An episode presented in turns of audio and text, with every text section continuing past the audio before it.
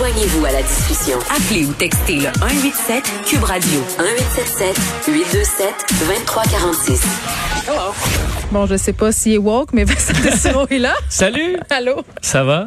Oui, ça va. Oui. J'ai du positif d'ailleurs un peu pour toi aujourd'hui. Mais ça va faire du bien. Ben oui, une vision euh, belle et poétique de nos élections fédérales. Vas-y. Euh, qui, je pense qu'on en a peut-être bien besoin. Des fois, de se rappeler parce qu'on va aller voter lundi. Là, Et- Tic-tac, tic-tac. Ouais, ça arrive et probablement qu'il n'y a pas chez vous beaucoup d'excitation à aller voter. Vous savez peut-être même pas pour qui. Tu dis, bah, est-ce que c'est du pareil au même?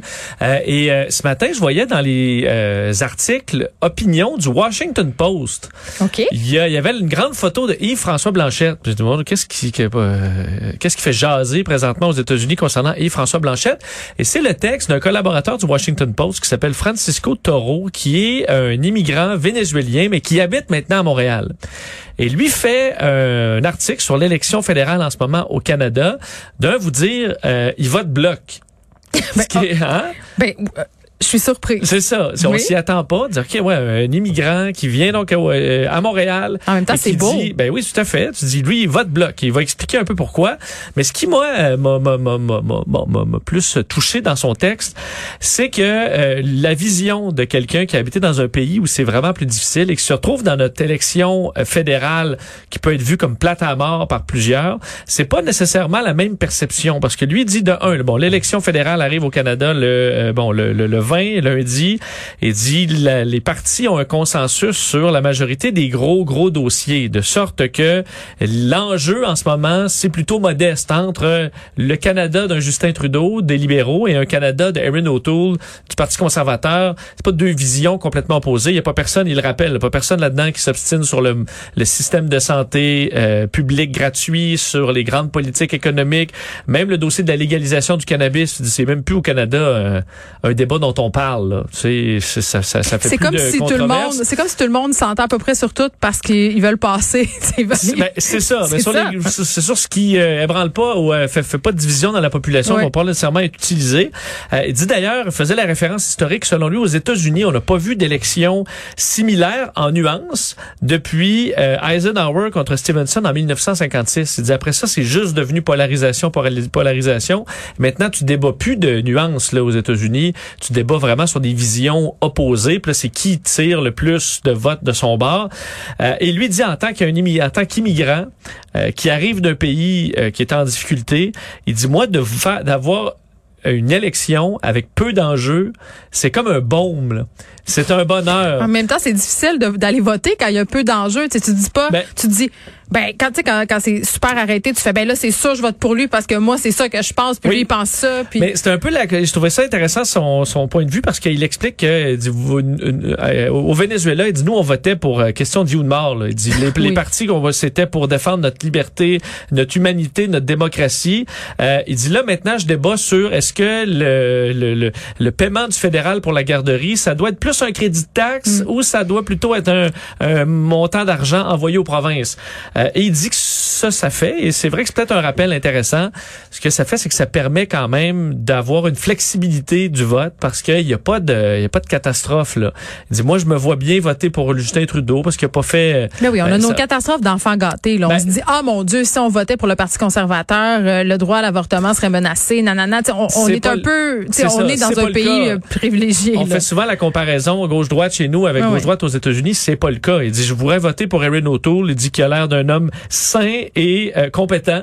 Euh, pourrait voter le vert, c'est sûr. Qu'il n'y aurait pas des changements au pays du jour au lendemain où on ne reconnaîtrait plus le Canada. Là, hein? Tout à fait. Alors, C'est il dit, ça. je pourrais voter pour tous les partis, mais je vais voter Bloc québécois. Et là, c'est là, ah, ben oui, voyons donc, Bloc québécois. Et effectivement, il trouve intéressant qu'un parti dise, moi, je veux pas le pouvoir, je veux défendre ma province francophone. Et euh, dit, on, le, que le Mais est-ce Québec... qu'il parle français, ce monsieur-là? euh, je pense pas.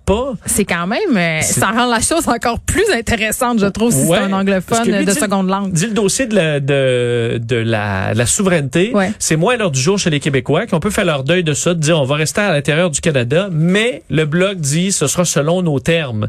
Et euh, trouvait cet exercice-là intéressant. Donc au-delà, c'est pas pour vous influencer de voter bloc. Là, moi, ma réflexion, c'était vraiment davantage à dire, hey, on trouve ça plate des fois les élections, mais euh, faut dire on est quand même dans un pays de paix où il n'y a pas un, un fou furieux qui veut prendre le pouvoir et qu'on essaie de combattre. Tous les chefs présentement, faut dire que bon, le Parti vert, oui, c'est la crise totale, mais je pense pas qu'ils vont prendre le pouvoir. Bon, les deux chefs qui peuvent prendre leur, le, pouvoir. Ben, j'aimerais ça me faire éduquer, moi, par ben, Madame Paul. Ben, oui, hein, une petite. Euh, J'ai vraiment d'avoir un petit coup de règle ses fesses. T'aurais-tu, euh, oui, t'as sûrement des choses à apprendre. Euh, sur, sur, sur, plein de dossiers. Là. Alors, elle pourrait peut-être nous apprendre Vincent, ça. Vincent, il va pas là, lui, au coup de fait, je continue. Ah ouais, je prends pas ce virage-là. Où est-ce que tu m'amènes? Mais, euh, c'est bien. Donc, une réflexion importante qui peut vous inciter à aller voter. C'est un privilège d'aller voter, même si c'est dans les nuances, vous savez pas trop pour qui voter. Ben, ça tombe bien parce que vous pouvez voter pour un peu n'importe qui, puis il arrivera pas de catastrophe. Et ça, c'est un luxe que tous les pays ont pas. Bon, euh, c'est quand même surprenant de retrouver ça dans le Washington Post. Surprenant et réjouissant, disons ça comme ça.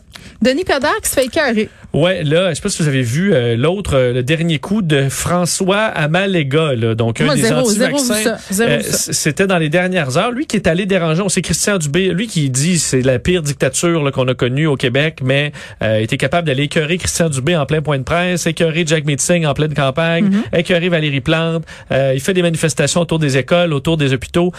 J'ai pas connu beaucoup de grandes dictatures où tu avais le droit de tout faire ça. Là. Mais là, ce matin, c'était, euh, il est allé écœurer Denis Coderre qui finissait un point de presse. Puis bon, ils ont, ils ont mis leur masque. Dire en présentiel, là? En, en, oui, mais là, il était à l'extérieur, à une table à pique-nique. que Denis Coderre et ses collaborateurs venaient de faire un petit point de presse. Et là, lui arrive en les enguirlandant. Je ne veux pas entendre d'extrait pour rien. Là, les mêmes affaires. Dit là, vous avez... Euh, bon, euh, et, et, là, Denis Coderre fait juste... Ils mettent leur masque, puis ils s'en vont. Puis là, il les pourchasse en les insultant. Euh, et, et, et, en fouillant un peu sur euh, la publication, parce que lui diffuse ça en direct sur Facebook, moi, j'avais la perception que dans le milieu anti-vaccin, c'était un clown, ça, François Amalega. Puis tu disais, OK, le gars, il est 35 000 d'amende, il fait Mais juste moi, je, crier je, après tout le monde. c'est- c'est- oui, c'est le gars qui s'est coltiné c'est, c'est, toutes ces amendes-là. Là, Exact. Lui qui a plus là, 35 000 Ouais. et and counting, parce que ça a monté encore cette semaine. Il y en a eu d'autres devant à côté Oui, des puis c'est écoles. lui qui était devant TVA, qui est allé euh, manifester devant une école. Exactement. C'est ça, OK. Donc, euh, me- c'est le même. Mais moi, dans ma tête, c'est un clown. Parce que tu dis, ce gars-là, il, il- bon, ça va pas bien. Ben, Là, c'est Il- ça. Ben, je- oui, euh, tu dis clown, mais moi, ça me sonne plus. euh, Puis je pense que c'est ça que tu veux dire. Là. Il, a- il a pas l'air, il a pas l'air bien dans sa tête. Ben, c'est ça. Tu dis, je pense pas que je suis dans le milieu d'anti-vaccins qui essaie souvent de se donner des arguments scientifiques, des affaires, de se déguiser un peu là-dedans. Mm. Je dis, je peux, faut pas se coller à ce gars-là qui visiblement euh, fait, fait, n'importe quoi, ouais. Oui. Mais euh, j'allais voir les commentaires sous sa publication. OK. Puis écoute, il a eu déjà, en je pense, deux heures, 500 partages de sa vidéo en direct où il va écœurer de Nicodère. Et là, je me dis, il y a plein de messages qui vont dire, voyons, quel clown, ça n'a pas de bon sens. Mais non, tous les messages, écoute, en sens, François euh, Amalega, et il y en a plein, on est vraiment dans, tu disais, vol au-dessus du, nid de coucou, là, j'en ai souligné quelques-uns, mais c'est des centaines, là. Hélène, qui dit un autre bandit vendu, trop bien payé pour tuer un peuple. Alors, Denis Coderre, vraiment, qui est payé pour tuer euh, le Sais-tu peuple. qu'est-ce qui me fait capoter, moi, là-dedans? Puis tu vas nous en lire d'autres, là. C'est que là, tu vas lire ça. Tu sais, tu regardes ça, ce message-là, qui est quand même, tu sais, c'est intense, là, de, de dire ça, tuer un peuple. C'est rien de moins, là. Oui, on oui, parle oui. ici d'un génocide, là, on va se le dire. C'est ce qu'elle dit, là. Tu cliques sur la photo de la madame en question, de la Hélène, là. Tu sais, je sais pas, là, on- je spécule, là. Mais tu sais, tu vois, c'est Ben- du monde bien normal qui sont sur Facebook avec leurs photos, avec leurs enfants qui vont aux pommes. Oui, Euh, les chances je- que ce soit une photo de chat sont élevées aussi. oui, mais c'est quand même. Moi, je trouve ça capoté qu'en ce moment, des gens euh, aillent au front comme ça sur les médias sociaux avec leur vraie identité, leur vraie photo. Tu sais, Il y a beaucoup de têtes d'œufs puis de photos de chats, justement, là, mais il y en Oui. a qui sont all-in avec leur vraie identité, leurs employeurs marqués. puis Et vont- imagine leurs proches, là, parce qu'il y en a là-dedans autour d'eux qui les suivaient, qui les aiment, euh, Mais ça nous montre à quel point ils croient, tu sais, à quel point ils sont allés loin dans cette pensée-là, à quel point ils sont, ils sont, ils se sont des militants convaincus, actifs. Oui, des soldats de la liberté se voient carrément comme ça, parce Oui. que regarde, euh, et, et plusieurs saluent là, le grand courage de François Maléga, qui sert de,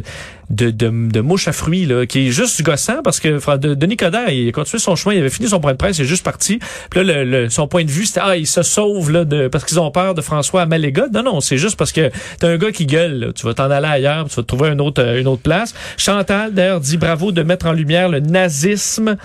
Euh, alors, le, les nazis, ça revient encore. Ça, l'analogie aux, aux, aux nazis. euh, Les crimes ouais. contre l'humanité, euh, d'autres qui se félicitent. C'est fou comme on dérange, là. Léonie. Là. Mais c'est sûr que tu déranges, t'en vas juste crier à côté d'un de bon d'un politicien. Hier, Et c'est comme ça pour des pages et des Ouais. pages et des pages. Alors je pensais que c'était un vu comme un co- comme Non. un fou.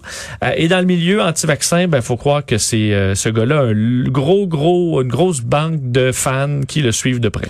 Hier, je parlais avec Marion, une jeune fille de 12 ans qui fréquente l'école Robert Gravel Euh, il y a des manifestants anti-vax qui sont pointés euh, à son école. Oui, incluant lui, d'ailleurs, il y a eu un, un, ticket là, Exactement. ouais. Euh, il filme des, des, des ados euh, disent des affaires épouvantables, Vincent, là, du genre on n'est pas des violeurs d'enfants. Tu sais, ils vont très très loin dans leurs propos. Puis Marion m'expliquait, un avait été impressionné dans le mauvais sens, là, dans le sens qu'elle elle a eu un peu peur. Euh, policiers euh, qui ont été euh, vraiment très très lents à arriver. Selon elle, l'école Robert Gravel, c'est sur le Myland en plein cœur du plateau. On disait Euh, 45 minutes au moins avant ben, l'intervention ça. Policière. ouais. euh, évidemment, cette histoire-là a beaucoup circulé sur les médias sociaux.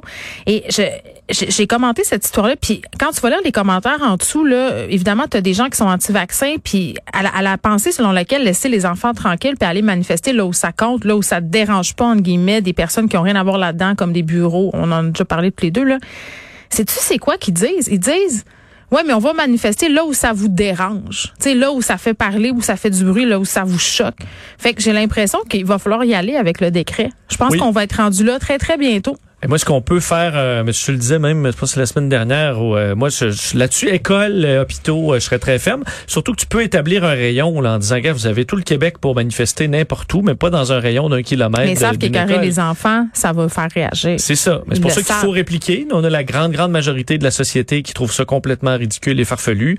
Ben, il faut qu'on, faut, faut qu'on réponde de ça. C'est pour ça que là, des, euh, des gens qui vont euh, mettre le trouble dans tous les événements, ça va se multiplier parce que là, tu, la personne accumule d'étiquettes, d'étiquettes. Est-ce qu'à un moment donné, on peut les arrêter? Hum. Est-ce qu'on peut les tasser de là de force? Est-ce qu'on peut Non, mais ils font augmenter les plein de amendes? coups d'éclat. Là. En ce moment, il y a du harcèlement téléphonique qui se passe. Là. On, va, on va revenir là-dessus demain à l'émission là, des, des commerçants qui se font téléphoner par des antivax euh, pour leur faire perdre leur temps, finalement, pour, pour exercer des pressions.